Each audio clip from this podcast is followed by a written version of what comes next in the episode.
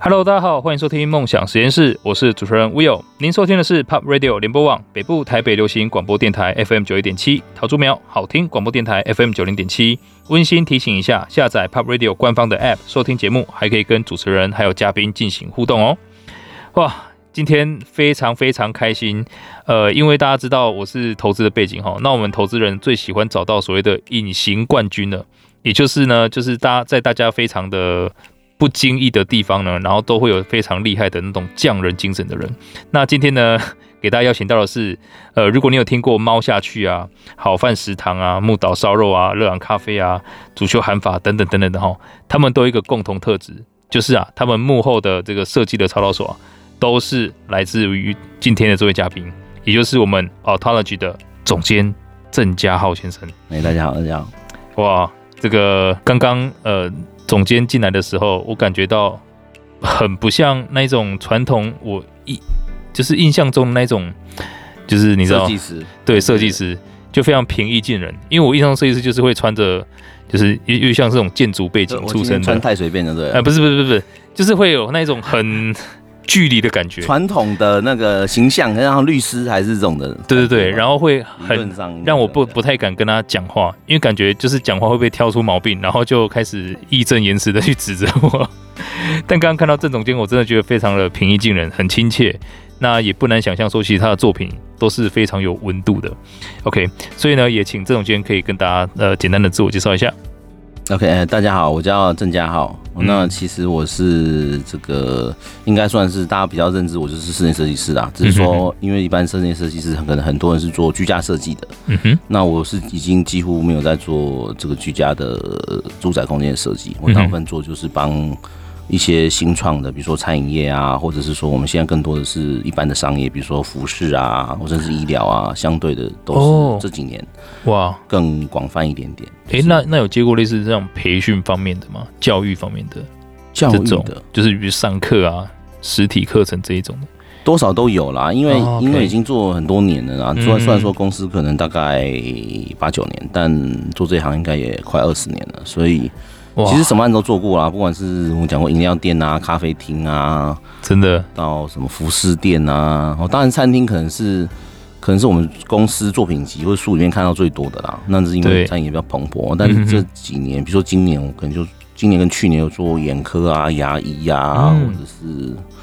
各式各样的商业空间呐，就是居住家住家的，我们现在就。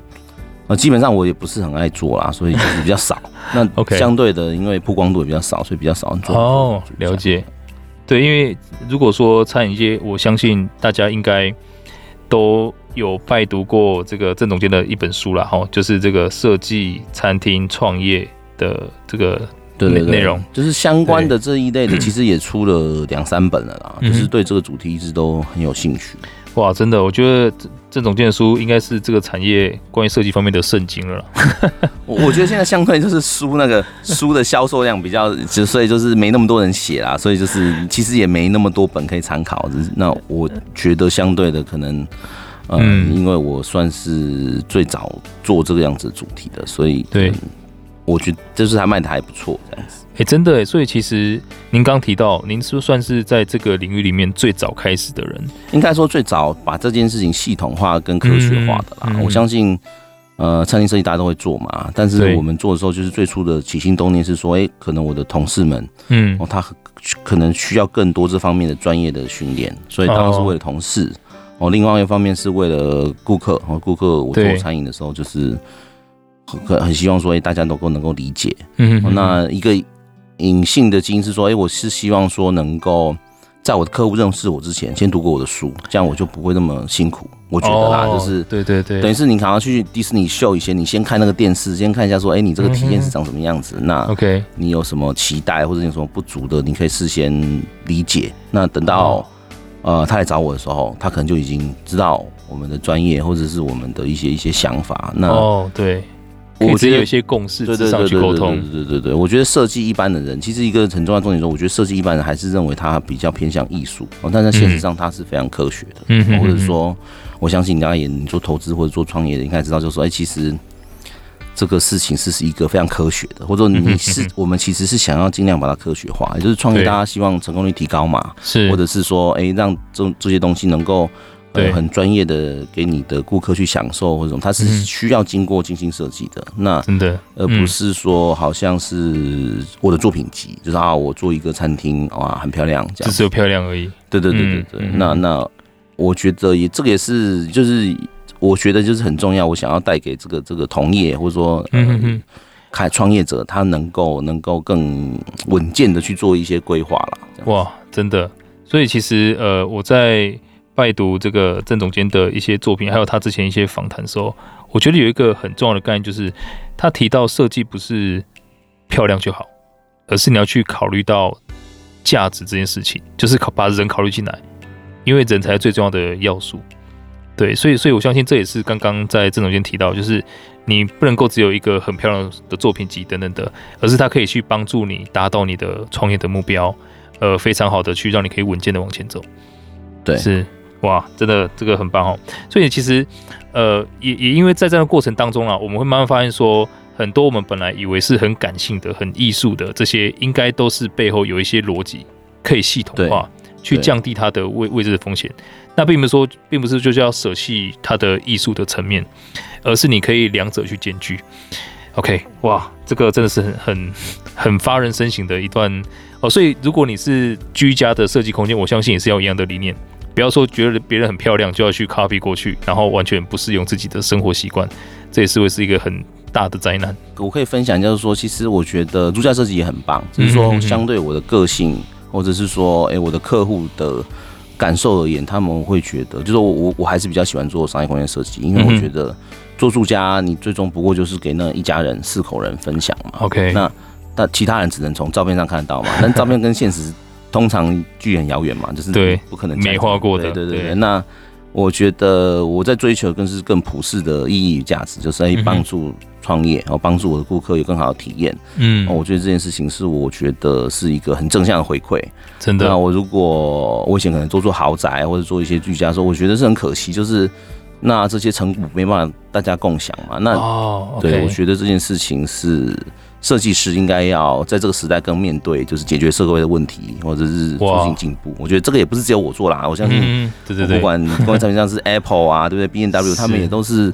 这样子嘛，就是把这个考虑到设计里面。对对对对，就是那也会这样，你会更受欢迎嘛？就是说我越越相信你的品牌，去向你提供的价值，或者是哎你享受更好的生活。是，哦，那我做做住家的，我不管再做多有钱的，也不过就是那四个人享受嘛，或者是说对。对，那这是我的选择啦，oh. 或者说这个世界选择我的一个角度，就是我的客户可能觉得，哎、欸，那很好，是很开心，嗯，那他可以永续的呃创业，永续的经营下去，真的，哇，哎、欸，那这样您有没有就是这么多的案例里面，有没有你特别印象深刻的？我觉得这个是一个大家会问的问题，但我说通常会是就是我会去评估我自己的想法，我我觉得就是以我们这种设计师来讲，我觉得。做完的案子就已经只有更好，对，只有更好的，就是因为时代一直在 一直在变动嘛，对不对？你的 iPhone 也不可能停留在，对不对？iPhone 就是经典，一定是很多的经典。也许当然是第一第一家是最最有大记忆上的，可是我觉得设计就是不断创新嘛，就好像 BMW 可能会推出好几代，对不对？对，有时候 someday 我们追求的更可能是更更好的创新，就是从比如说从传统手机变成是智能手机，嗯，我们追求的是。更大的火花，或更更超越的这个这个这个价值，嗯、哇！我就不会想说啊，我好像做过哪一个案子，就觉得哦，我的人生代表作就是这样。那表示我为了以后案子做不够好，所以哦，我不要不，就说我觉得好，为没有 还即将实现的就是最好的。那一旦它实现了，那我们就要追求更好的。真的，对，以前一个传奇打者也是这样。人家说，哎、欸，你觉得生涯最棒的是哪一轰？他说就是下一轰。没错，没错，我觉得这个是哦，OK，可以解释的。那这样从您的角度来看，现在台湾的整个商业空间设计或餐厅设计，它有一个可能什么样的主流趋势吗？还是一样？你觉得是遍地开花，要走出差异化？我觉得这个也是蛮，就是这是一个很好问题。就是说，这也是我一直在思考，就是就是我们这个时代，对不对？嗯、我们相对于比如说我讲设计产业或商业空间产业，我觉得是一个。在一个急剧变化的年代啦，不管是讲说危机也好，或者转机也好，比如说危机有可能疫情，疫情我想对所有的实体空间商业都是一个很大的冲击。嗯哼，但冲击代表就是对投资者或对创业家讲，它是一个机会嘛。那对。我觉得在文化上或者在很多设计的这个理想上，我们都在一个分水岭，就是对。我们以前可能会把设计哦，可能会是大师化、的偶像化，好像设计师是一个艺术家这个行业，嗯、但其实我们可以看到这个年代，比如说你说这个 iPhone 啊，或者是特斯拉，他们。的就已经走出那个年代，就是他就是好的设计是一个团队做的，不是一个大师做的嘛？你说特斯拉到底是谁设计？他可能是几百个人、几千个人。对，F1 的 design team 他可能也是几百个人。然后那他是其实是跟一般的公司一样，就是我们就是要组织化，要有制度化，要能够有创新的能量跟这个创造新的价值的。那我觉得这个在台湾的角度来讲，我觉得是一个很重要的转捩点，就是我们其实。说实在，就是我们代工很强，然后但是我们的品牌做的好不好？那我是我会去思考，我要解决问题。我的客户可能他要开的就不是一家传统的小店，他可能讲说：“哎，我想要建立一个连锁体系，我想要建立一个品牌，我想要建立一个永续的商业。”那这些东西是很需要设计去协助或者去理清问题跟创造的东西，而不是我们可能就是好以前是。大师哦，安藤忠雄还是什么？我相信那个是真的很棒，很对，很创意。可是说那个时代，你想想看现在有多少需求不一样？对，你想现在有多少年轻的大师？其实是很少的。就是是，你看，不管是对不对，汽车或者是说建筑，很多都是已经是团队组织，或者是一个更有。规划跟计划的这个设计团队哇，创造的啊，现在已经来到了可能在设计方上面的一个分水岭的一个时代了。就是大家不要觉得说设计真的是把一个东西设计得美美的。那我相信所有的创新都像郑总监讲的一样，背后不是一个人大师，然后灵感乍现就突然出现那个东西，而是一整一连串系统化的过程。不断的优化出来、迭代出来的一个结果，所以呢，也希望大家可以把它应用到你自己可能人生你在有什么想做的事情上面啊，不要觉得我要追求完美，就不断的迭代，然后找到背后的逻辑系统化，那这会是最棒的一个过程。OK，哇，太棒了哈！那那我想知道一下，像呃，郑总监，您通常这个设计的灵感都会是从哪里来？其实我我觉得建筑或者说设计这一行，我觉得一个很特别，就是说，嗯，我们比较没有什么生活跟休息、工作、工作、工作跟休息的分野啦。就说其实，呃，我们是一个非常入世的行业，就是我可能要很多的体验跟享受，我我能够体验去体验，我才能创造嘛。所以。嗯这个时代也是，我觉得对设计师或者是说做创作者也比较辛苦，就是我可能要需要大量的普及知识。我们就我们不是火箭科学，我们不是要做很深奥的，可是我们可能什么都要懂一点。我们要可能懂一点品牌，懂一点触角要很、呃、对对，要很广。所以我觉得最重要就是自己要亲身去体验啊。这也是我常鼓励同事或者是同学们、学生，就是说，哎。嗯，我说实在的，这个有钱人会比较幸福，因为他可以，对不对？更更更体验，就是我们其实人生 设计师赚的钱就是要去体验，你要去花掉才有办法体验，才能够创造出更好的东西。所以，他是需要非常广泛的兴趣，或者是非常就是很爱热爱生活的人，会最适合这个行业。哇，这是一个很棒的分享，因为呃，我相信可能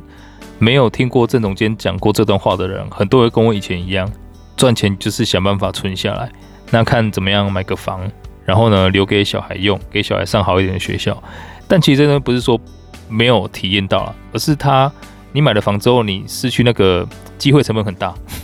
因为你买了一个房，呃，我们看到很多人变成房奴，他可能就失去了很多好好体验生活的这个机会了。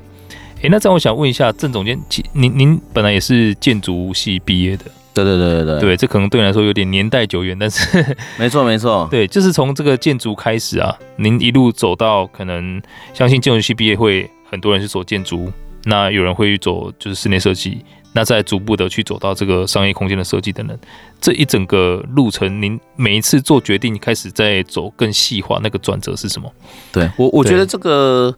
呃，应该是说，就是我选择这行业，这是行业选择我啊。就是说我，我我其实也做过建筑，这就是建筑师事务所的员工嘛。那我也做过杂志的编辑，我做过很多事。那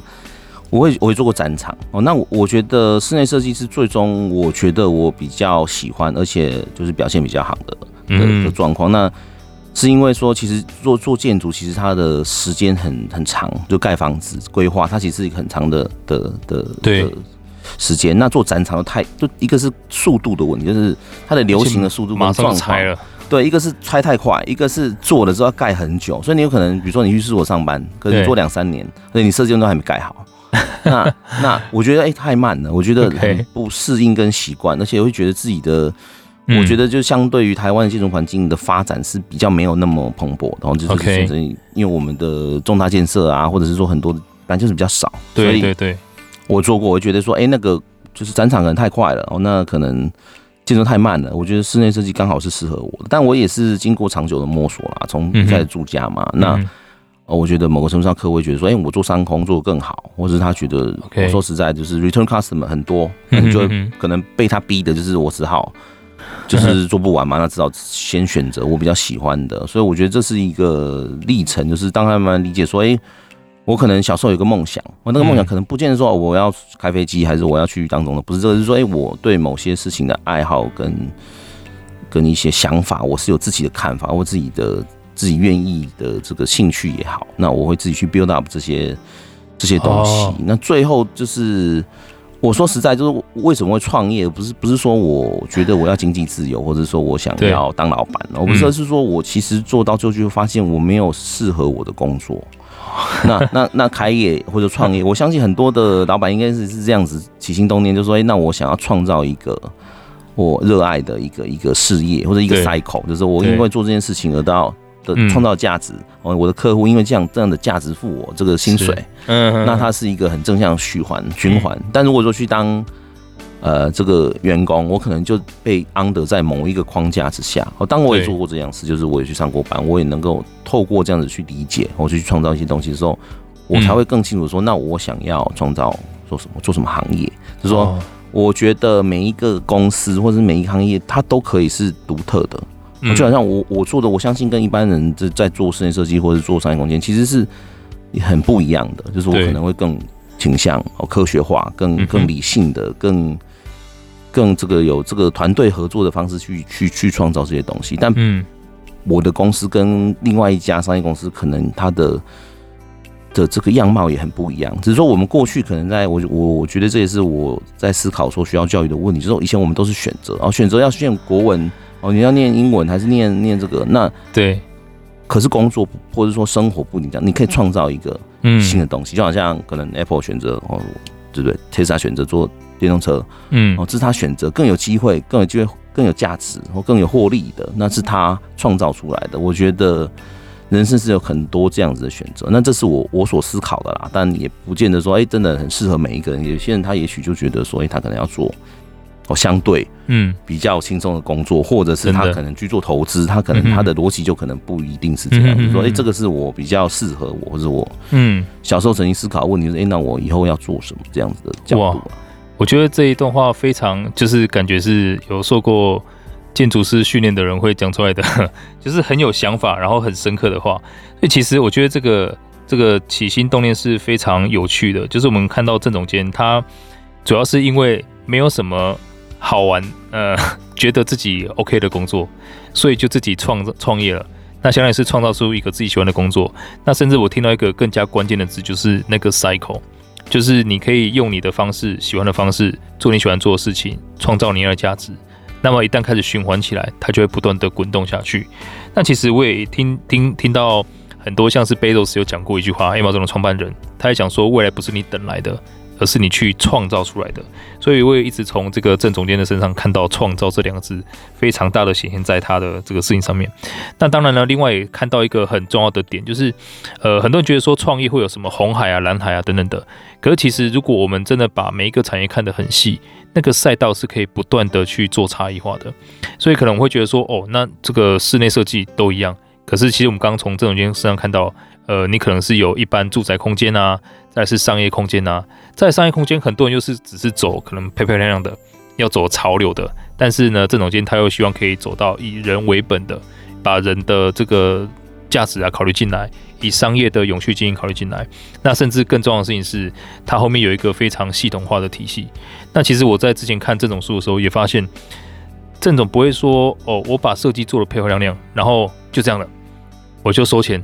拿钱办事，不是。总监会去考虑到说，你怎么借由这个设计，让你可以走得更加的安稳。所以，我希望这样可以跟大家分享一下，就是其实您在跟比如说您的业主好了做这些沟通的时候，你通常会问更多什么方面的问题？因为我觉得您应该跟一般室内设计师问的东西会不太一样。对，其其实刚刚那个有一个背后原因，就是说你你的客户要成功，你才收到钱啊，对，你才有下一个 cycle 嘛，对不对？所以 对对，他不是完全就是好像我是我很伟大，对 不是就是就是就是那那某上我不做助教，就是他的那个循环的状况或者是不知道那么好，所以我我我觉得是这个原因啊。那另外一个是说。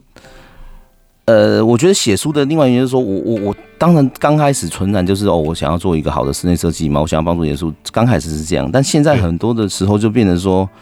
我其实在做事情是帮大部分的大企业做转型，或者是创创业，当然是有啦，只是说创业是。台湾社会一直蓬勃发展没有错，但转型其实是大家更需要的，就是从代工变成从从贸易跟代工变成是品牌，变成是创造东西。我刚刚讲创造很重要，就是说我觉得这个是室内设计师非常独特的工具，跟我们受的教育就是，我们不是什么事情没有做，而是我们没有主动去做什么。就是我可以跟很多人分享的，所以我现在跟大部分的客户的对话都是说，哎，那我们要怎么去创造哦新的品牌，新的什么，或者说如何去哦做。这个这个产业的转型，然后转型很简单，就是说，比如说有些企业它会 A 品牌哦，它之后成功，它做 B 品牌，嗯哼，那反而很多时候我不是在跟他讨论设计的问题，我在讨论就是价值的问题哈，或者是说创业的一些历程的一些困难，比如说如何开店哦，如何要去做你的商品定价，如何做你的这个这个。呃，价值核心的价值，然后如何去？我们想说，比如说这个有些特殊的一些，比如说 MVP model 啊，如何去去创造新品牌，就是都在讨论这些东西。它不不纯然属于室内设计的范畴，但它是属于设计或者是规划的范畴，或者是品牌的范畴。所以大部分对话对话都是在讨论这些事情。那只是说这个的范围真的很广，而且每个人状况不一样。因为真的，我有做对不对？医疗体系医疗的重点完全跟一般的的。这个饮料店或者是旅馆的，是是是，就是差别非常大。哦，那对对对。但我觉得另外一个角度说，我回归到就是书里，我一直在强调说，那我们再回归到很简单的事情，就跟业主在讨论什么，就是讨论你的顾客的体验的旅程。嗯，对？我来这里吃一顿饭哦，我是要定位，我是要接待，我是要点餐哦，我如何让这个顾客的这个体验做到最棒的？这就是我们最核心讨论的最终的。价值的根源跟结果，哇，哎、这个真的，呃，我我我真的是获益良多啊！我觉得我们一直在想着要做什么，但从来没有去想说为什么而做，那要创造什么价值。那我希望大家如果回去要做你想创业的话，也去想一想。那你创业很帅没有错，可是你创业应该不是为了很帅吧，而是你可以创造什么价值，让你的顾客有什么样的体验。那刚其实郑总监提到一个非常棒的这个点哈，就是。呃，他通常都会跟业主聊一些什么？那我相信大家的收获非常非常多，也让我想到了呃一个我非常喜欢的作者叫 Simon Sinek，那他是那个无限赛局的，对对对，我他的所有的书跟他的所有的 video 都看过，真的真的，他他一本书叫做黄金圈嘛，就是 Starts with Why 这一本书就是一直在强调这个东西，对，对，对，就就你一定要先知道你是为什么而做，不要去想说啊我到底是这个这个比较好还是那个比较好。如果你没有思考说你你到底是为什么做，你做什么都是错的，就没有对的选项了。哇，这其实我我我觉得附带题就是我我最近看那个，这不是最近了，就是这个两三年我看我回去看他那个，就是现在就是千禧，我像千禧年年轻人的问题之类的四个问题那个嘛。对对对，我我这个 video 很久，我记得十几年了哦。那我那时候看的觉得说，我没有这问题啊，我我是年轻人，我怎么没有什么我你讲都没有。但我现在看。他讲的事情跟现在你，我发现哇，原来我真的看懂，我真的听懂你讲什么，就是他在讲一些哦手机的状况，一些社会的问题，所以我我觉得他是对我来讲收获很多的，我也很建议现在年轻人可以去看一下他的一些 video 或者是他的书。那书我觉得这个我觉得是很奇妙的事情，就是说我算写书，对不对？那我我知道我读者有点少，因为大家都不看书，大家都看 video，所以我以前吸收知识可能是是读书，哦，那我可能以前会。就是哄骗同事们或者是学生们一直去看书，嗯，但我发现哎、欸，现在不用了，你就直接看这个 video，又快又方便。那我是很推荐大家是可以看一下塞缪斯尼格的一些书，真的。而且书以外，其实他也是那个大家应该知道 TED Talk，对对对，TEDx，他应该是史上就是他的分享是点呃点阅率最高的前三名。对，所以大家真的可以去看一下他的分享，我觉得真的是很值得去思考一下应该怎么做。好，所以呢，我们刚刚看到，其实这种今天现在。除了以前是以比较多那一种咖啡厅开始，对对对对。那现在是很多不一样的商业空间，所以想了解一下，因为我们有很多听众朋友都是想要做一点别的事情，对，开始斜杠啊，或创业。人生都有一个咖啡店，能跟一个奶茶梦，我也有，啊，失败了。哦，对，那个 Fabrica，对对对对，就是因为以前我觉得，就是可能开店开久了，就是哎，我也可以做啊，人都可以做啊，为什么不行？到真到我做的时候，我发现真的很困难，而且不适合我，就是哎，我可能真的不是咖啡手，我真的不会煮咖啡。哦，OK，所以这个我觉得很有趣的议题啊，这个我觉得我相信这十几二十年来，大家都人人都有一个咖啡梦，或者是一个一个一个，就是这是偶像偶像剧害的吗？这个我不知道，但是我想要警告大家说，就是来找我的顾客或者是一个，就是说我通常都会先劝退他二十分钟，确定你有这个毅力跟梦想再来实现。那我觉得这个是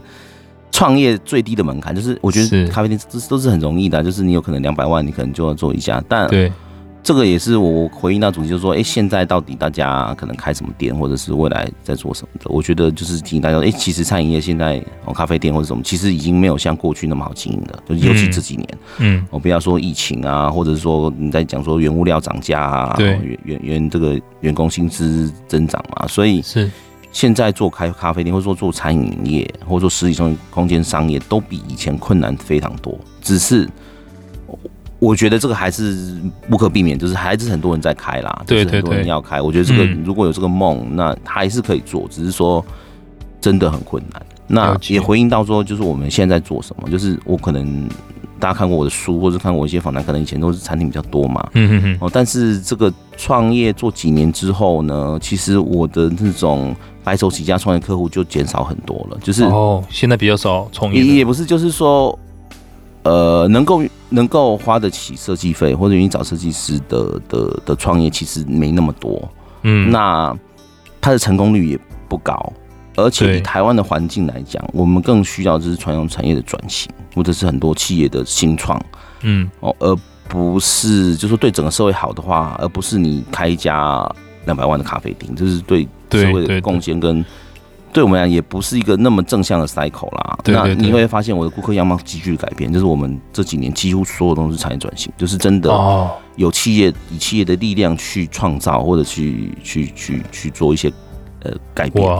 ，OK。那另外角度说，以投资的角度而言，台湾的餐饮业并没有那么多的投资人，或者其实它它的利润不好啦，就是对对对，我们市场太小，所以。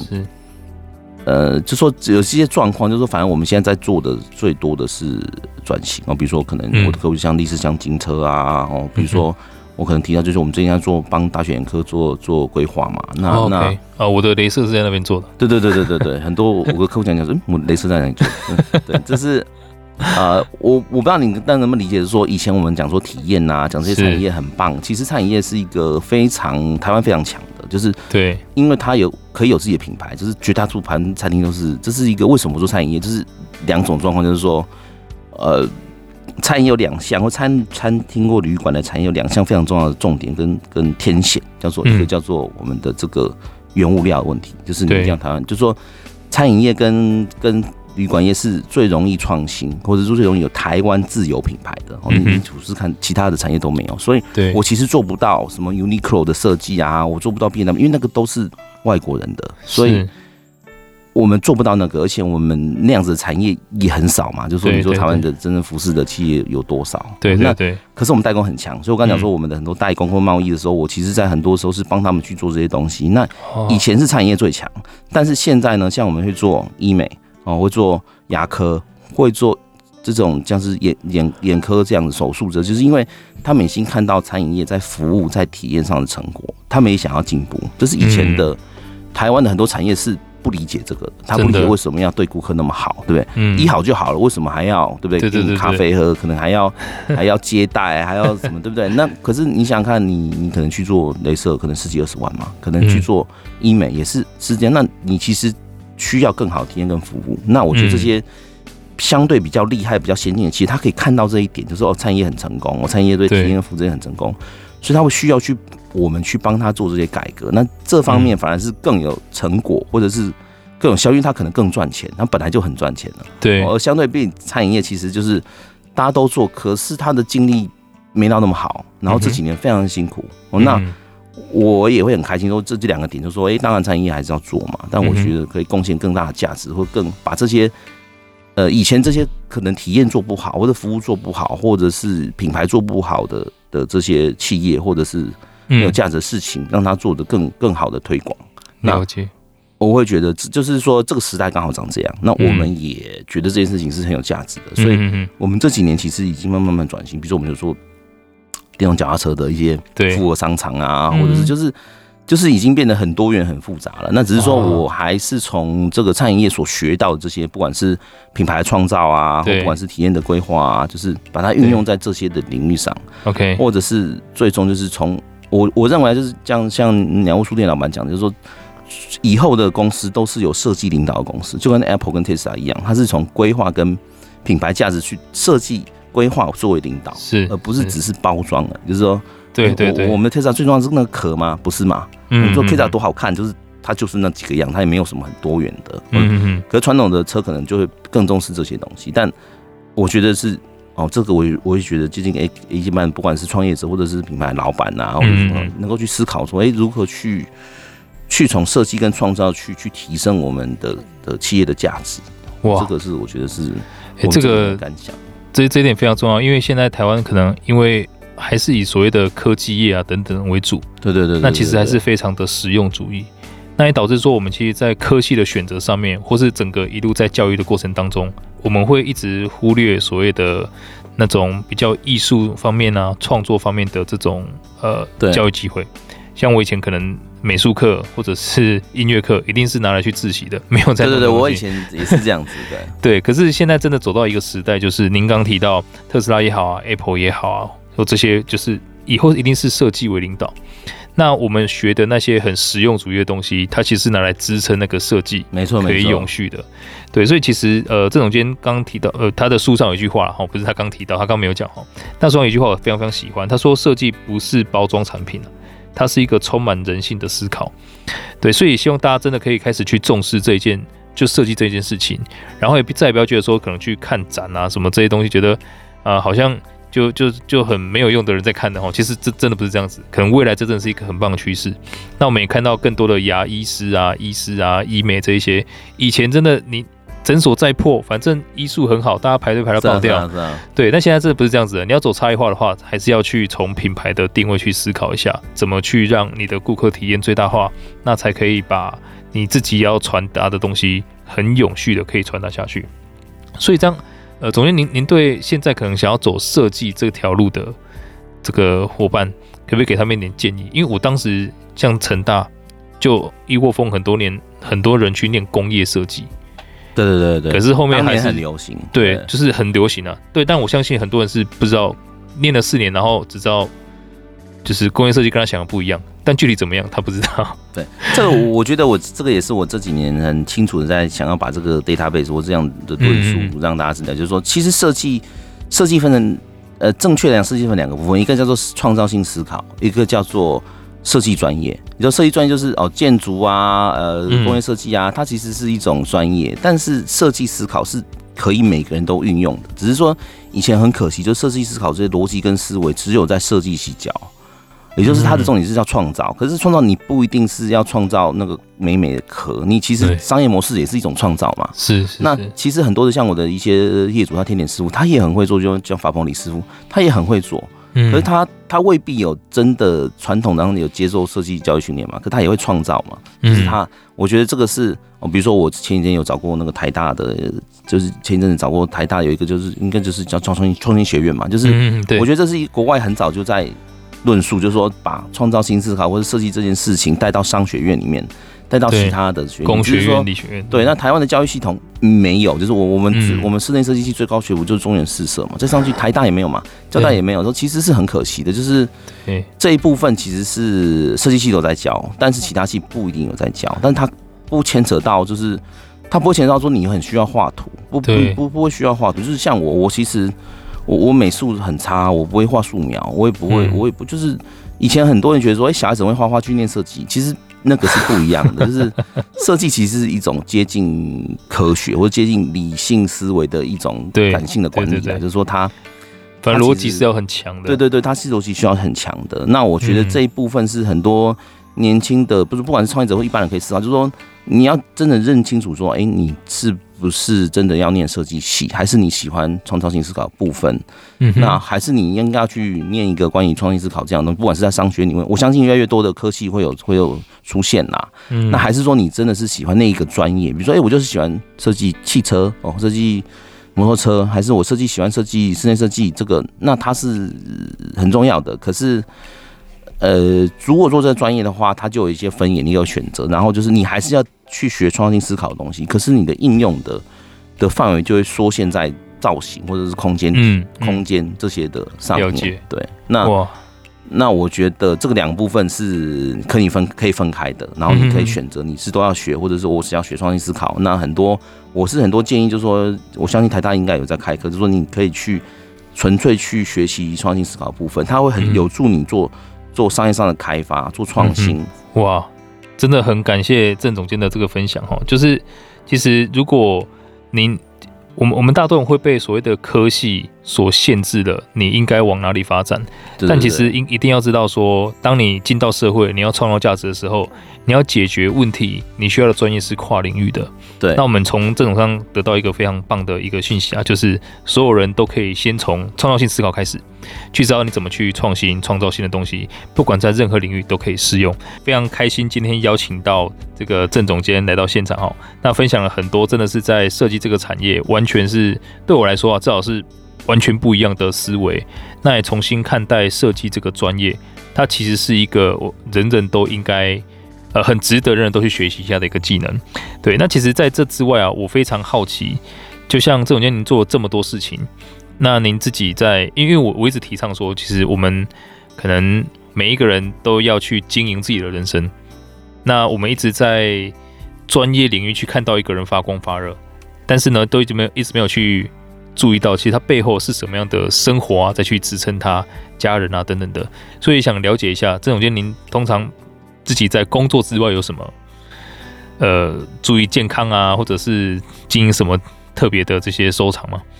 我我觉得我这这一份应该是蛮失败的，就是我不是一个成功啊。你那个分享我怎么思考这件事情，就是说，对我我觉得建筑系或设计系，尤其是这种既有专业性性思，就是创业性思考，也有这种设计专业的人，我觉得我的生活就是工作，工作就是生活啊。那嗯。好处是，我的生活理论上应该是要很精彩。我说我可能吃很多餐厅啊，我可能客户找我去吃饭，比我自己花钱吃饭的机会还多。那，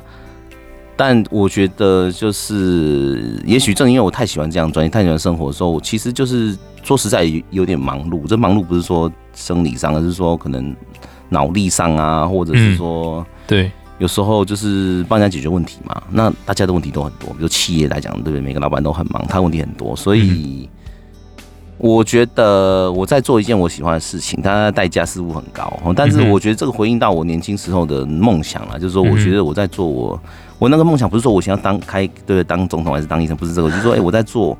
真正我觉得有兴趣，而且而且很很很很有回馈哦，大家很尊重我，我觉得我觉得。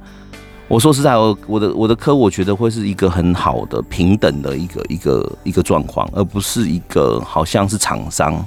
嗯，我觉得不会，就是我们大家一起来解决一些问题，这件事情我觉得是很开心的，但也会造成说，哎，我的生活跟休闲娱乐这个的分野非常的模糊。嗯，这个哦，